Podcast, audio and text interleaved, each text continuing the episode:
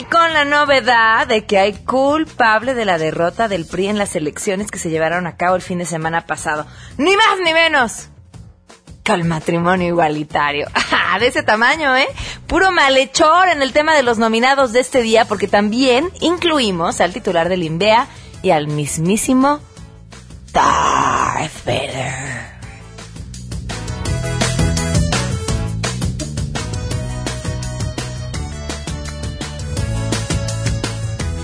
Ahí está, miren nada más, miren nada más. Te voy a hacer algo, me estás grabando, pendejo, ¿eh? Ya apúrate, gorda. Ay, la Lady Soriana, tan elegante ella. ¿Saben qué? Vamos a hacer campaña en este programa, se va a llamar Búsquele un novio a la Lady Soriana y hágale un bien a la humanidad.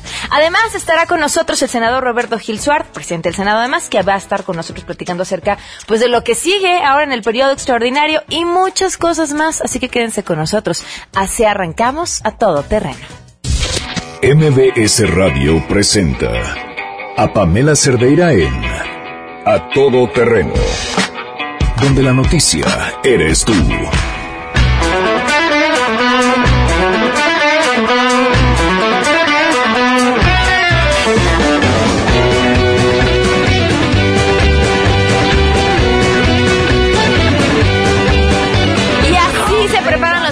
Para salir de su oficina donde quiera que se encuentran este viernes. ¿Listos? ¿Tienen plan? ¿Qué van a hacer?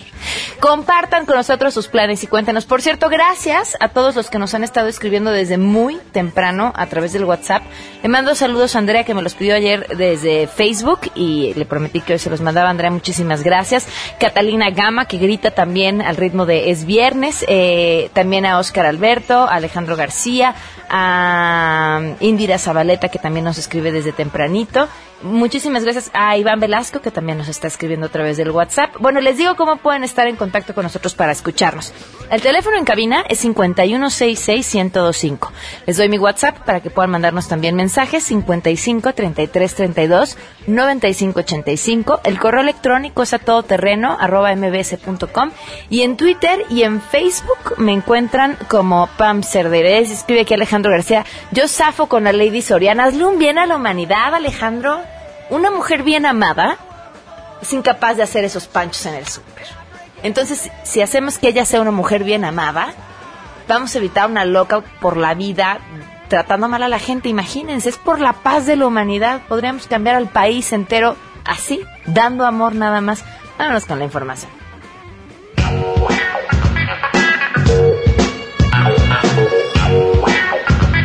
Parece de peli porno, ¿no? Para dar noticias. ¿Qué es esto? Esta no es la que usamos todos los días. Ah, ahora sí. ¡Qué más bonito! Imagínate que así de... A ver, regrésate a la otra. Digo, pues ya que estamos en esta... En esta esquina. Arne Ruten. En esta otra, Meyer Clip. se pelean, se denuncian, se dicen cosas. No, ya, ahora sí cámbiame la música. Perdón, discúlpenme, es viernes. Miren, ya estamos todos así. Entre yo congelándome, ya no podemos con el calor. Bueno, ahora sí ya les cuento. Este, ¿qué pasó? Después del fin de semana de este enfrentamiento entre Arne Ausenruten, un vecino, y después llegar el titular del INVEA, Meyer Clip, y que pues prácticamente el vecino se zafara del problema, el city manager de la Miguel Hidalgo ha denunciado penalmente al titular del INVEA por tráfico de influencias al evitar que este vecino fuera remitido al juez cívico por invadir la calle, apartando lugares para su edificio. En el INVEA dicen que no se van a dejar amedrentar y van a contrademandar por abuso de autoridad y robo en propiedad privada. Ha salido un video que les vamos a compartir que es una joya, nada más que encontremos la música perfecta para ponerlos. Porque este video muestra lo que no se ve en el video de Arne en el Periscope. Es poquito, minutos antes, antes de que llegara el vecino, y el jaloneo que se da entre Arne y Nico, la persona que trabaja en el edificio, a quien le decía luego el señor, no, quítale las cosas y lo que se llevó y los tambos. Se echan una pelea los dos, bueno, pues de campeonato. Va a estar, este tema va a estar interesante. Bueno, y en otros asuntos, eh, Miguel Ángel Mancera ha declarado que lejos de afectarle, las críticas recibidas a su programa contra el acoso sexual, CC, el pito de Mancera, ha sido aplaudido desde Europa, Estados Unidos y gran parte de la República. Es más, dice que varios estados están tomando nota del proyecto y aclaró, esto, ojo, viene entrecomillado, quien pida el silbato se lo vamos a dar. Qué bonito. Podría ser el lema de la ciudad. Bueno, en una primera entrega van a ser repartidos 10.000 silbatos, rosa para las mujeres y negro para los hombres, porque sabemos que a las mujeres solo nos gusta el rosa y sabemos que a los hombres solo les gusta el negro. Y en el reverso tendrán los números de denuncia el 066 y el 5658 1111. En otros temas, y hasta Guerrero, como parte de las protestas contra la reforma educativa, maestros del CETEC destruyeron documentos, equipo de cómputo e incendiaron el primer piso de oficinas de la Secretaría de Educación en Guerrero. Elementos de protección civil y bomberos llegaron al lugar y evitaron que hubiera lesionados. Y la policía Ah, sí llegó, pero ya que se habían ido los manifestantes, nada más para sacar las cuentas. Y por otro lado, este sábado 11 de junio, Héctor El Palma va a ser liberado luego de cumplir el 85% de su condena en Estados Unidos. Sin embargo, no saldrá de la cárcel por su propio pie, ya que será entregado a oficiales de la Agencia de Aduanas y Protección Fronteriza y una vez en nuestro territorio, la PGR determinará si hay algún expediente o investigación en su contra que permita volverlo a recluir. Y ahora sí, vámonos con ¿Esto? ¿De una vez? Vamos. Presentamos Dish OTT, tu acceso directo a HBO Go y Fox Más, solo con tu internet. Suscríbete y activa tu mes gratis en dishott.mx. Presentamos Dish OTT, tu acceso directo a las más grandes series y películas premium de HBO Go y Fox Más, solo con tu internet. Suscríbete y activa tu mes gratis en dishott.mx. Dish OTT, always prime time. Sentadas aquí conmigo están Jessica Álvarez y Berenice Reyes, que son estudiantes de la FES Aragón. ¿Cómo están? Bien. ¿Cuántos años tienen? 18. 18 años. 19. 19, ok, muy bien. Y ustedes se metieron a un concurso en el que les dieron solo 36 horas para presentar una serie de ideas. A ver, cuéntenme. Sí, claro que sí. Fue un concurso. Bueno, estuvimos muy presionadas, ¿no? Te dan 36 horas para crear una ayuda, una alternativa para tu para tu país y este trataba de De movilidad. ¿Por qué decidieron que ese era el rumbo por el que se querían ir? No, más bien este hackathon lo organizó Pides y Mapatón.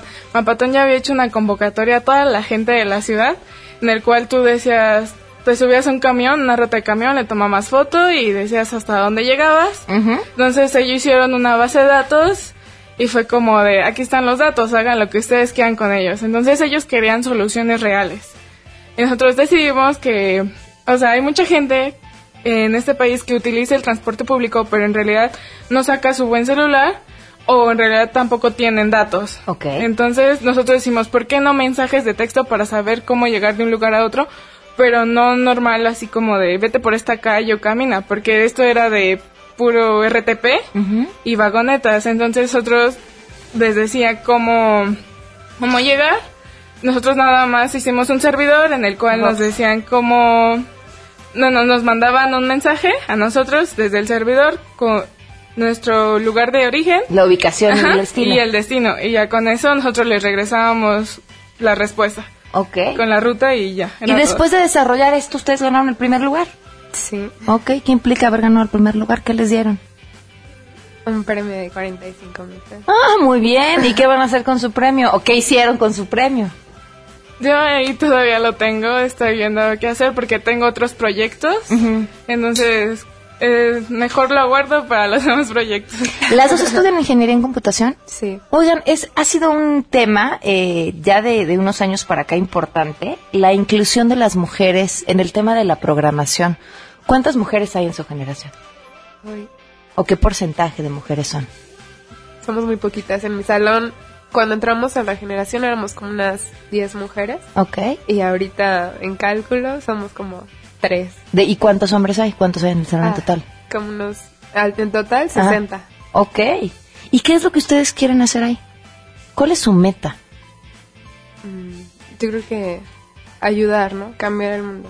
Cuando entramos al hackathon, vimos que todos tenían como ideas, pero para, para hacerse ricos, ¿no? Decían, no, esto va a ser el próximo Facebook, o esta aplicación va a ser como un otro Facebook.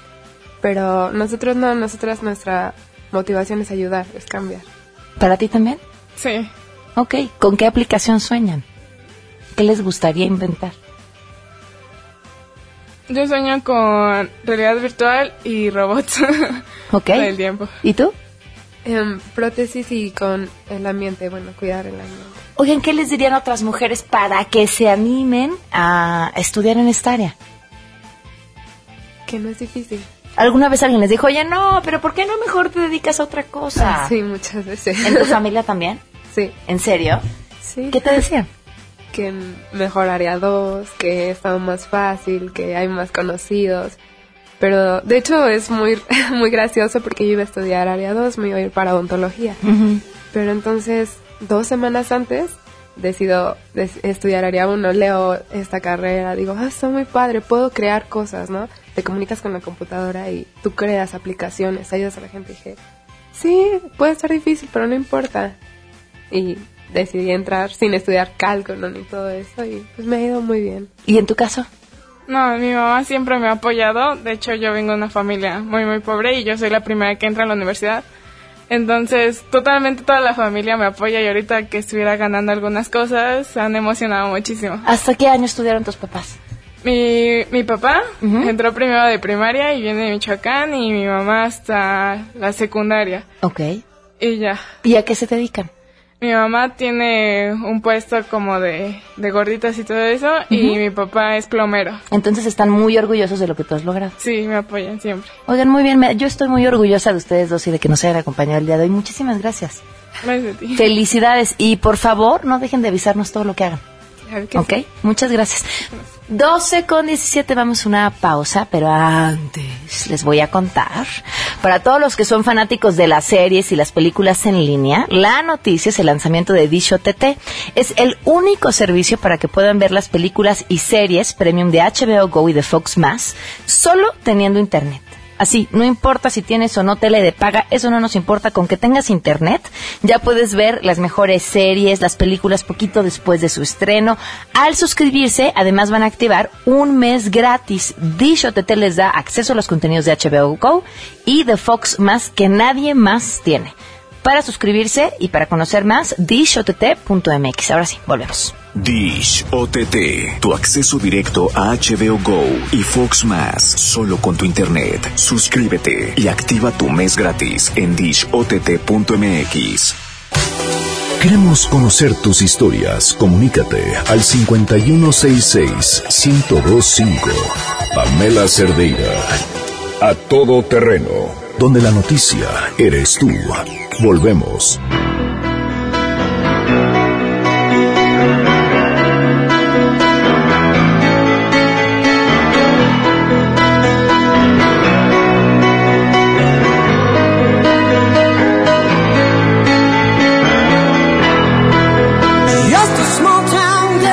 Aquí el senador sentado, ahora sí no nos equivocamos de canción, somos todos muy seriecitos, muy adecuados. Son las 12 del día con 21 minutos, gracias por continuar con nosotros a todo terreno. Está conmigo Roberto Gil Suárez, presidente del Senado, gracias por estar con Al nosotros, contrario, bienvenido. Pamela, muchas gracias. Lo hubieras dejado un ratito más ¿Por la qué? canción. es buena, ¿verdad? Era muy buena, muy buena. Es muy, muy buena. Eh, pues arranca el periodo extraordinario con, con un chorro de temas muy importantes para la ciudadanía. Es correcto, el lunes empezamos ya este periodo de sesiones extraordinarias. Vamos a empezar con el Sistema Nacional Anticorrupción, que es una demanda de la gente. La, la sociedad nos está exigiendo un combate mucho más eh, enérgico a la corrupción en nuestro país. Hemos estado discutiendo esto ya casi un año y ahora estamos a punto de finalizar la discusión. El lunes se convocan ya las comisiones. Estaremos ya en el Pleno del Senado el próximo día martes y estoy seguro que vamos a lograr un buen acuerdo, una institucionalidad robusta, un buen sistema que permita prevenir y castigar con severidad la corrupción y que podamos sentar a una nueva forma de convivencia entre nosotros, que el poder público, el hecho de formar parte del gobierno, de tener la responsabilidad de servir a los mexicanos, que no sea ocasión para enriquecerse, sino ocasión para aprovecharse del cargo público. Hemos platicado en diversas ocasiones aquí con Max Kaiser justamente sobre el tema y nos decían la última vez que vino término, el asunto está atorado en la publicidad de las declaraciones. Son cuatro temas que todavía están por resolverse. El primero es la forma en la que vamos a construir la Fiscalía Anticorrupción estamos en una transición complicada porque ya debemos mudarnos a la Fiscalía General de la Nación, que es una fiscalía autónoma, pero todavía estamos bajo el modelo de Procuraduría General de la República. En consecuencia, tenemos que encontrar un modelo de transición de Fiscalía Anticorrupción que nos permita eh, mudarnos de sistema de sistema de Procuraduría. El segundo tema tiene que ver con la publicidad de las declaraciones, en efecto, lo que se ha conocido como la Ley 3 de 3.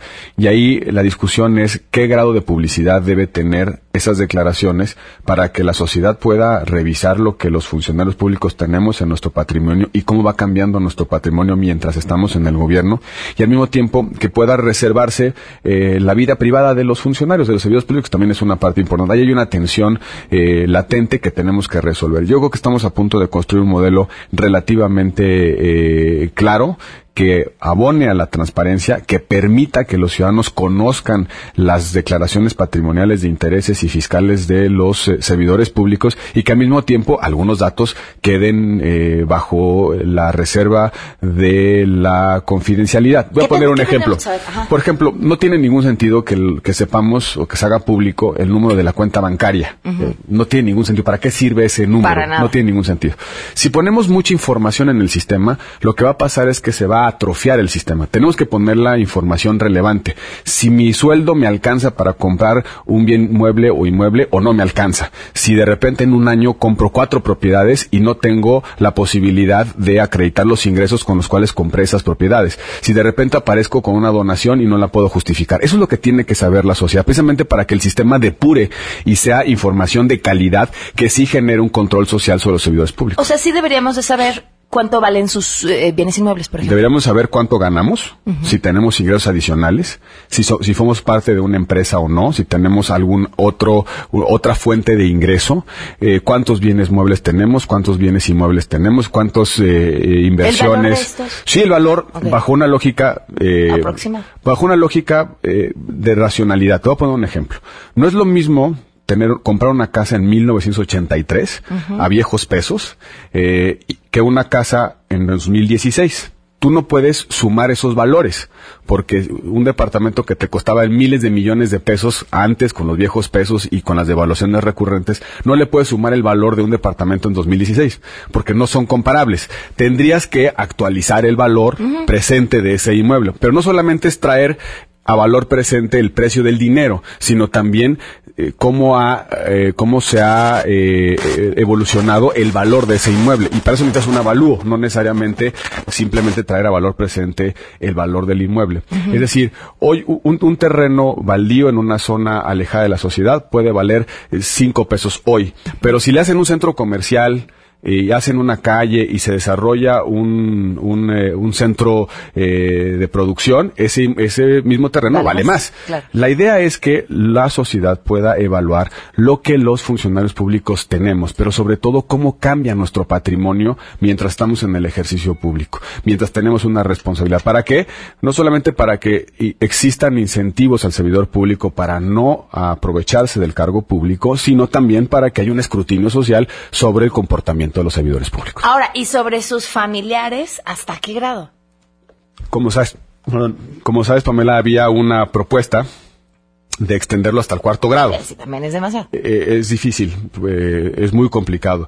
Eh, significa que los primos, mis primos hermanos tendrían que estar bajo ese, esa obligación. Hay primos que no les hablo ni en su cumpleaños. Difícilmente les voy a hablar para que me pasen sus cuentas bancarias. Muy mal, ¿eh? Y no creo que me, lo quieran dar. Claro. ¿Qué culpa tienen ellos de que yo me dedique a la política? No, yo creo que tenemos que hacerlo en, en el entorno más inmediato del servidor público. Es decir, sus dependientes económicos, padres, padres, madres, hijos, esposas o esposos. E, ese es el entorno que más visibilidad debe tener. Ahora bien, también tenemos que cuidar eh, insisto, que no le pongamos demasiada información al sistema que se convierta en un océano donde prácticamente no vas a poder encontrar nada. Insisto, tenemos que buscar la información que es sensible para que el sistema se eh, revele cualquier tipo de inconsistencia.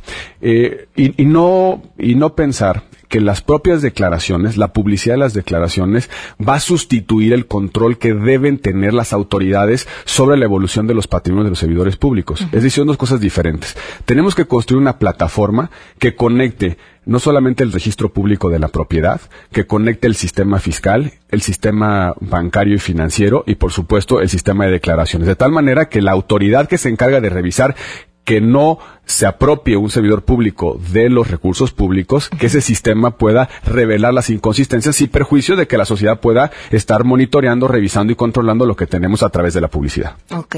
¿Le habrá costado ahora al PRI haber dado cara y decir, no, justo antes de, la, de las elecciones haber dicho no, no vamos o no vamos así? Yo creo que el gran movilizador político de esta elección fue la corrupción, sin lugar a dudas. La corrupción y los malos gobiernos. Eh, se explica fundamentalmente por el número de alternancias. eh, prácticamente dos terceras partes de los estados que tuvieron elección el pasado domingo cambiaron de partido en el gobierno. Es decir, los ciudadanos castigaron a los gobiernos en turno y optaron por una alternativa política diferente. Eh, la irritación social está basada en la corrupción. Está basada en que no solamente los ciudadanos no ven eh, mejoras en su condición de vida, sino también ve que su dinero se lo gastan los servidores públicos en cuestiones mm, personales, uh -huh. se lo llevan a su casa. Y creo que eh, la solución a esa irritación sí pasa por un sistema que combata fuertemente a la corrupción. La manera de restablecer la confianza en el servicio público sí pasa necesariamente porque la ciudadanía eh, entienda, asuma y vea una institucionalidad robusta que inhiba la corrupción y cuando exista que la castigue. Creo que eso es lo que tenemos que aprender los políticos, que la única manera de recuperar la confianza es que no solamente tengamos otra forma de conducirnos en la política, sino que existan también instituciones que actúen cuando por debilidad de carácter o por alguna eh, por alguna intención de beneficio se viola la ley y se comete un acto de corrupción. O sea que de cara a las discusiones que comienzan la próxima semana, el resultado de las elecciones puede ser un buen síntoma para que esto modifique y saque adelante algo que parecía ya atorado. Si no entendemos el mensaje, simplemente estamos fuera de la realidad. La gente castigó la corrupción, castigó los malos gobiernos y tenemos que recuperar la confianza por la vía de construir soluciones a eso. No le, no le veo de otra. Y creo que ya está el ánimo desde hace tiempo. Uh -huh. Creo que está el ánimo en el Congreso desde hace algunos meses. Se entorpecieron las discusiones sobre el Sistema Nacional Anticorrupción precisamente por el episodio electoral. Estábamos todos en nuestra esquina de competencia, estábamos todos en los estados trabajando, estábamos todos apoyando a nuestros candidatos y era muy difícil en ese contexto lograr ciertos acuerdos. Ya se superó el episodio electoral, ahora es momento de empezar a construir las soluciones que requiere el país. No podemos esperar un minuto más. Tenemos que resolver la expectativa de soluciones al tema de la corrupción y, la, y al tema de la impunidad. También reconociendo que hay una, un componente en el sector privado de corrupción, es decir, hay claro. dos partes. No solamente es el servicio público, también es el sector privado que interactúa con el servicio público, porque del lado de un corrupto hay un corruptor y en consecuencia también tenemos que hacernos cargo de que hay que crear los incentivos para todos los ciudadanos a que no nos prestemos a la corrupción, que no nos prestemos a facilitar un trámite precisamente porque podemos darle un dinero al de la ventanilla, que podemos resolver una cola si le damos un dinero a quien está atendiendo a las personas en un determinado eh, despacho público. En fin, tenemos que entender que el problema de la corrupción es un problema de incentivos. Es decir, en la medida en la que eh, existan incentivos a comportarnos conforme a la ley, esta sociedad va a ser mucho más justa y no habrá tales problemas de impunidad. Otro de los grandes temas que vienen en camino es el de la marihuana. El de la marihuana, en efecto, una discusión ya también que lleva meses. Sí. Polémica, con tensiones ideológicas importantes. Eh, pero también que requiere aplicar un poco el sentido común, Pamela. Mira, durante casi 50 años hemos aplicado una política pública de prohibición al tema de las drogas. Una política que nos vino de Estados Unidos, el consenso que se generó a partir de una decisión de Estados Unidos de contener la oferta de las drogas a través de la prohibición al tráfico, al comercio de eh, ciertas sustancias. Y México, como un país entonces de tránsito, se metió en esa política prohibicionista. Sin embargo, la realidad ha ido demostrando que la política de prohibición ni ha reducido el consumo, ni tampoco ha reducido la disposición de sustancias tóxicas tóxicas en los mercados, en nuestras sociedades. Al contrario, la evidencia demuestra que la el consumo está creciendo y que cada vez hay más eh, sustancias, más diversificadas incluso, más dañinas, porque es un mercado negro profundamente eh, potente, un mercado negro que vale muchísimo dinero. Y tenemos que cambiar un poco el paradigma. De hecho, hace unos, unas semanas, ya meses, se reunió eh, Naciones Unidas en una asamblea y aprobaron un cambio de paradigma, de usar menos el, el, derecho penal, la cárcel, las policías, los ministerios públicos para disuadir el consumo y utilizar más las aproximaciones de salud pública. Uh -huh. Y de eso se trata un poco la discusión de marihuana, en dos grandes vertientes. En primer lugar, hay alguna evidencia empírica que demuestra que algunos, eh, algunas sustancias eh, incorporadas eh, que están presentes en la cannabis, en la planta, puede ser utilizada para la generación de medicamentos y paliativos a ciertos padecimientos. Por ejemplo, eh, epilepsia, por ejemplo, terapias al dolor, sueño, inapetencia. Eh, por ejemplo, el tratamiento de cáncer provoca, la quimio y la radiación, provoca falta de apetito. Hay algunas medicinas que se hacen a base de cannabis que alientan el apetito para que una persona que está bajo tratamiento de cáncer pueda tener una mejor condición de vida. Hay medicamentos ya con patentes en Estados Unidos, en Europa, que están sirviendo para atender ciertos padecimientos. En nuestro país no se ha podido eh, tener acceso todavía a esos medicamentos porque hay una prohibición absoluta a, la experimentación y utilización para fines médicos de la cannabis. La segunda vertiente es qué hacemos con los consumidores. Hoy en día, una persona que posee más de 5 gramos de marihuana si tiene 6, 7, 8 gramos en la bolsa, comete un delito, se va a proceso penal y eventualmente termina en la cárcel. Me parece que eso es una muy mala idea al consumo no hay que tratarlo desde la perspectiva criminal, porque se cometen muchas injusticias. Eh, hay mucha gente en la cárcel cuyo único delito fue poseer más allá del umbral de los 5 gramos. Tenemos que atender el consumo desde una perspectiva diferente a la cárcel, a través de mecanismos de detección temprana de adicciones, a través de información, a través de, el, de comprometer a los padres y los maestros, a través de terapias a las adicciones, a través de faltas administrativas, trabajo comunitario, otras alternativas distintas al derecho penal. Yo no conozco, Pamela, ninguna persona que se va a la cárcel y sale siendo una persona ejemplar. Al contrario, la cárcel es la universidad del crimen. Una persona que por consumir y poseer se fue a la cárcel, interactúa en esa cárcel con secuestradores, con eh, extorsionadores, eh, con incluso homicidas. Esa persona no, no, no sale de la cárcel con un mejor horizonte de vida y sobre todo en los más jóvenes, Pamela. Eh, hay para muchos jóvenes por imitación o por la moda o por lo que ven, eh, de repente consumen una, una droga. La gran pregunta es qué hacemos con esos jóvenes. ¿Les damos una segunda oportunidad o terminamos de truncar su vida enviándolos a la cárcel? Y en el tema de la producción y la distribución. Bueno, en este momento lo que estamos discutiendo o lo que había condiciones a partir de la iniciativa que presentó el presidente es subir los umbrales a 28 gramos para que todo lo que sea por debajo de 28 gramos se atienda a través de una medida distinta claro, al, a, la cárcel. a la cárcel. Y por el otro lado, los usos medicinales y terapéuticos de la marihuana. Yo propuse una iniciativa para eh, establecer un mercado regulado de suministro a los actuales consumidores. ¿Con qué propósito? Con el propósito de que si alguien quiera consumir pueda comprar de manera segura esa mercancía, ese producto, y no tenga que ir al mercado negro a interactuar con un narcotraficante que no solamente le ofrece marihuana, sino le ofrece cocaína, le ofrece heroína, le ofrece metafetaminas y lo trata de enganchar para que sea un consumidor habitual, claro. con todos los riesgos que implica el mercado negro. El problema de las drogas es el mercado negro. Gastamos mucho dinero tratando de hacer más chiquito el mercado negro y lo que está pasando es que se hace cada vez más grande y ni siquiera hemos podido reducir el consumo. ¿De qué se trata? De eh, acercarnos a otras experiencias como en Estados Unidos, que ya empezó a legalizar el suministro de marihuana, como en el caso de España, como en el caso de Uruguay, como en el caso de Canadá, para que si alguien toma la decisión de consumir, no solamente tenga una salida a su hábito de consumo, se pueda recuperar de la adicción, pero en todo caso, si desea consumir, que lo haga de manera segura y que no estemos alentando la existencia de ese mercado negro y de criminales que están enganchando a nuestros jóvenes. Cada vez que un muchacho tiene la intención de consumir marihuana, tiene que irse a un lugar escondido oscuro a interactuar con una persona que comete habitualmente delitos. Y en esa interacción con el narcotraficante hay una serie de incentivos para enganchar a ese muchacho y agravarle la adicción. Y no solamente eso, sale de ese lugar oscuro y recóndito y se encuentra la policía y extorsionan a los padres y al final de cuentas puede ser el caso que termine unos meses en prisión.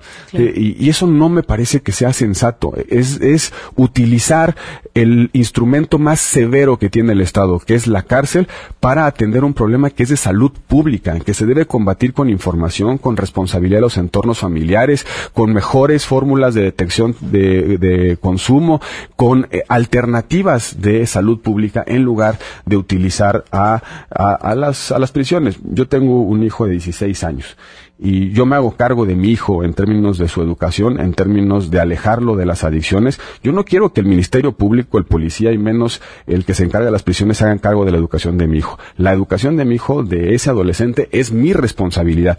La, el cambio regulatorio en materia de marihuana es una política de los no consumidores para que no paguemos las consecuencias que generan los consumidores, consecuencias en términos de violencia, en términos de utilización de muchos recursos, Recursos, claro, económicos. En lugar de utilizar esos recursos para combatir robo, secuestro o extorsión, estamos, estamos combatiendo a el suministro de eh, drogas para el 1.8% de la población que consume marihuana. Es decir, solo el 1.8% de la población, que es mucho, pero es solo el 1.8% de la población, consume algún tipo de droga. Estamos gastando 60 mil millones de pesos al año para perseguir el sistema de suministro de ese 1.8% de la población. ¿Por qué no reasignar los recursos, enfocarnos más en la prevención, enfocarnos más en el tratamiento de adicciones y canalizar esos cuantiosos recursos a los delitos que provocan más daño a la sociedad, robo, secuestro y extorsión, donde la, experi- la experiencia de los ciudadanos es fundamentalmente eh, más eh,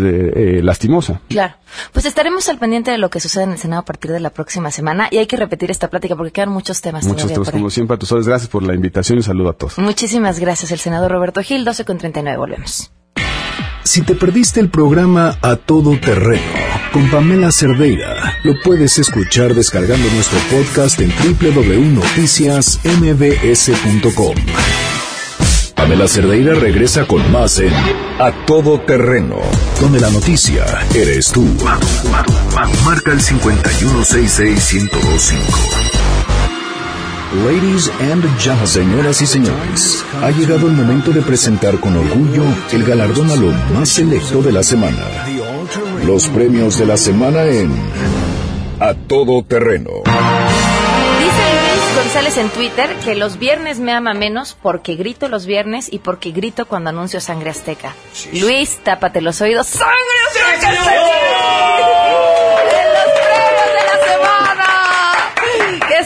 Bien. Vamos a arrancarnos de volada con los primeros nominados. Desde la delegación Miguel Hidalgo viene el City Manager Arne Ausdenruten, quien el fin de semana tuvo un encuentro mientras trataba de quitar una serie de cosas que estaban obstruyendo la vía pública. Y entonces primero los quitó, se armó en un bailongo así que parecía entre odio y amor, un tango curioso con el empleado, el vigilante justamente de ese edificio. Después prendió su periscope, llegó uno de los vecinos que ahí vivía y entonces se dijeron de cosas. Pero entre que se dijeron de cosas y se lo quería llevar al juez cívico, ya tenía los policías listo para llevárselo al juez cívico, que llega el titular del INVEA Llega y que parece que el titular del INVEA pues lo que hizo fue ayudarlo. Y entonces llegaron otros dos policías y dijeron, no, es que el señor es mayor de edad. Como ya es de la tercera edad no le vaya a dar un infarto. Se veía, bueno, regio, ¿no? Sanote, pero no le vaya a dar un infarto, no vaya a ser. Total, que ya hay denuncias por todos lados. Les paso el dato. En la Secretaría de Seguridad Pública de la Ciudad de México dicen que ya iniciaron una investigación para ver si el actuar de los policías estuvo bien, pero no de los segundos, de los primeros, porque no se contaban con elementos suficientes para decidir que había que llevarlos al juez cívico y que los segundos en efecto pueden definir que por la edad del señor hacer una concesión y no llevárselo. Vamos a ver en qué acaba este asunto. Mientras tanto, Sangre Azteca suena así.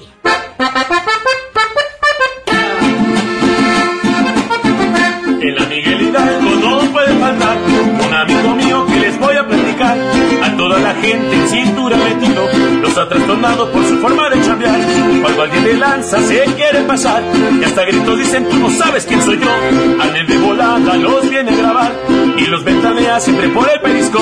Ya llegó, ya llegó, ya llegó Arne con el perisco, llegó, llegó a mi delegación. Ya llegó Arne con el perisco, en la Miguel Hidalgo lo vas a encontrar. Ya llegó Arne con el Periscope y si la riegas te va a ventanear. El reguarde con el Periscope nunca es presumido, es un buen amigo. Ya muchos corruptos en cintura metido, ya lo sigo yo en su Periscope.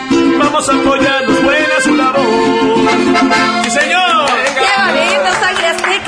inspira, ya lo vi. Vámonos con los siguientes. Y nos vamos con la senadora Mariana Gómez del Campo y el diputado Jorge Carlos Ramírez Marín. ¿Qué andaban haciendo? A ver, ¿qué tienen que estar haciendo cuando tienen que estar trabajando? Pues escuchando. Bueno, pues ellos decidieron. No, estaban haciendo cosas bien importantes. Aprendiendo a usar Snapchat. Que además, discúlpeme, ya no están en edad. Miren, los de nuestra generación ya no entendemos qué es el Snapchat.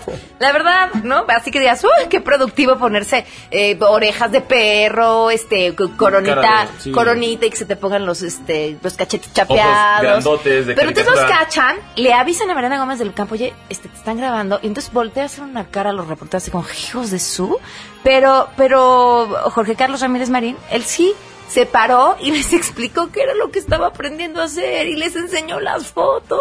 Qué sin, lindo. sin vergüenza alguna. Viene. Buenos días todos, me quedé perplejo. Saca el Snapchat y ponte cara de, de conejo. Vamos a chatear, vamos a chatear y que no nos cachen. Vamos a chatear, vamos a chatear. Quiero snapchatearte. Ando bien metido. Y es que el Snapchat está bien divertido.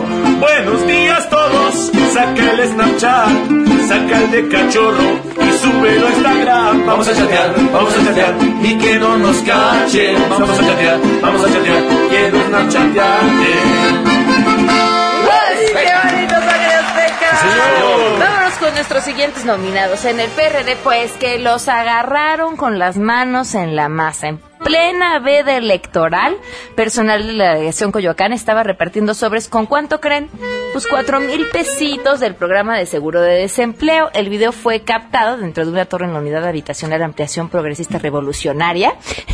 y justo haciéndole honor a todo ello, pues andaban dando el dinero en buen momento, claro, porque pues la gente, la gente sin vota mejor con dinero en la bolsa. Claro. Miren, si así votó el 28% de la ciudadanía, de los capitalinos, imagínense. Viene de ahí, sangre azteca. No vale la pena lo que tú ofreces, eso es muy poquito. Es una miseria, son muy pocos pesos para un desempleadito. No vale la pena, corazón, tú estás comprando. Pues siempre que ganan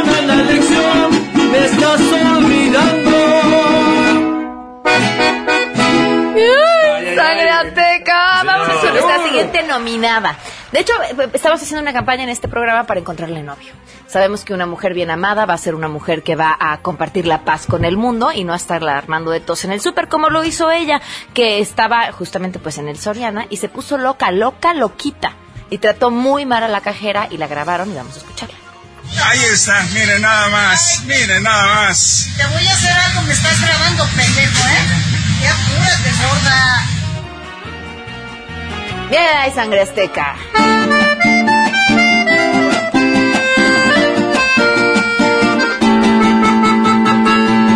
Y tengo pena con todos los que a ti te miran cuando estás gritando. Si se las va recordando, a mí me tocó a mí. De esa menopausia, ceñito, ceñito, que no se le escape. Porque no somos culpables, de solo diez culpables. Mejor paré de sufrir, mejor paré de sufrir,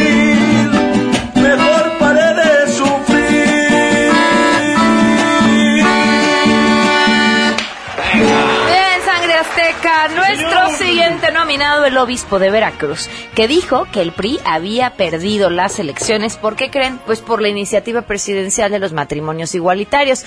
Y cuando se pregunta por qué la Iglesia Católica está perdiendo gente, ¿qué se responderá? Viene de ahí, sangre azteca. Un segundito nada más. Un segundito nada más, los esperamos. Ya están.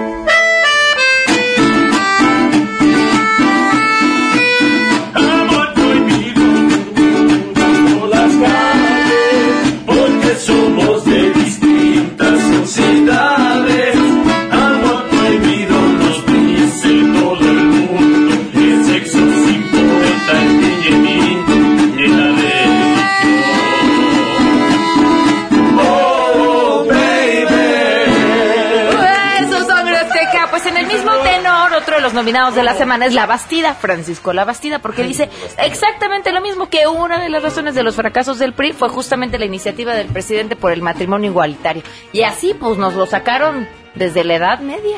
Viene sangre.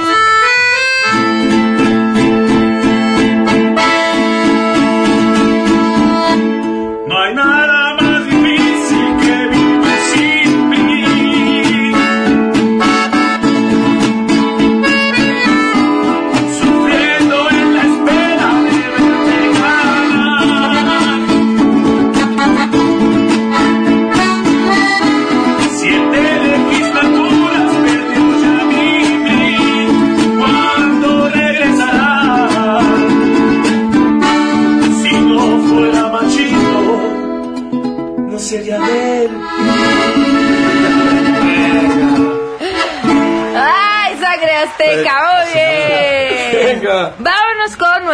siguiente nominado. ¿Son fans de Star Wars?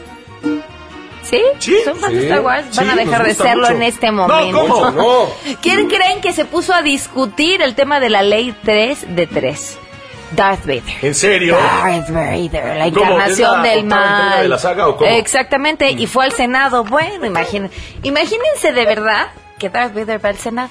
¿Ustedes creen que se pondrá a discutir sobre la ley 3 de 3? No. Ustedes, bueno, pues fue justamente lo que hizo discutir eh, con Zoé Robledo sobre este tema y Sangre Esteca. Les tiene algo.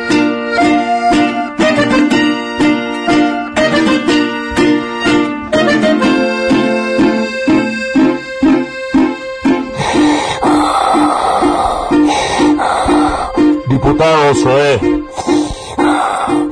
esa ley no me gusta, no gusta, matarile, dile, no, no, no gusta. No, no, no, no. Tú no puedes llegar así, como un tonto y vestido así. Informarte un poco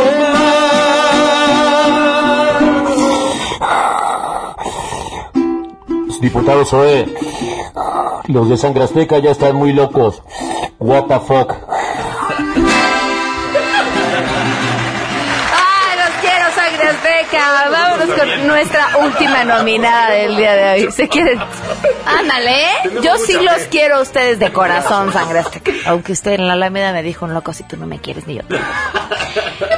Vámonos con esta maestra, la Jacqueline Bustamante, profesora chilena del Liceo Carmela Carvajal. ¿Qué hizo? Pues le dio a sus alumnos la tarea de leer Cien años de soledad de Gabriel García Márquez. Y entonces después les dio una tarea muy interesante. ¿Qué podría haberles pedido? Un ensayo, Claro, una discusión, una un puesta en escena. Les pidió que hicieran memes. ¿Cómo? ¿Y saben qué? Me parece una gran idea. Me parece que es una gran maestra. Es que les haya pedido eso. ¿A ti no? Bueno, vamos a oír su canción a ver qué. Porque, Venga. porque está. Ahorita te digo porque vienes en este canto. Venga.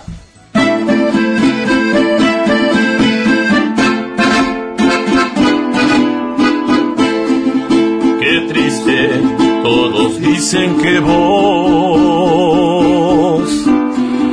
hiciste que cabulearan el book. Ah, es que si no, no rimaba. Ah, ok, venga. Hasta Pedro el mono se rió. Ahora ya no hay soledad. No sé si pueda leerte después. No sé qué de la lectura será. La historia de este book se escribió. Ahora sí, Oh, para que la chihuahuas. Para la eternidad. Tanto tiempo que cuesta escribir. Tanto tiempo que cuesta escribir. Tanto un rato tú quieres destruir.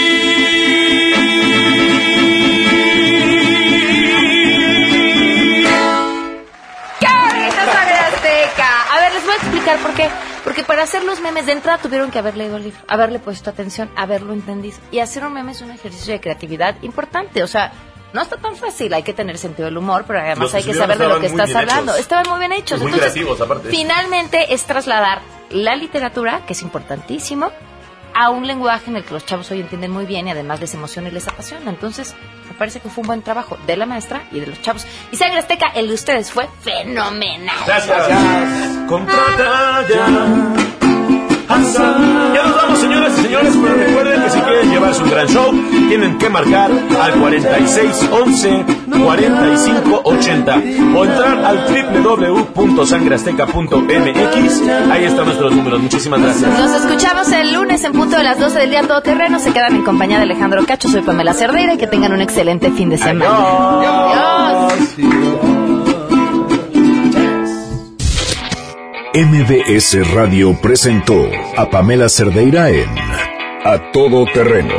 Te esperamos en la siguiente emisión. A Todo Terreno, donde la noticia eres tú. MBS Radio, en entretenimiento, estamos contigo.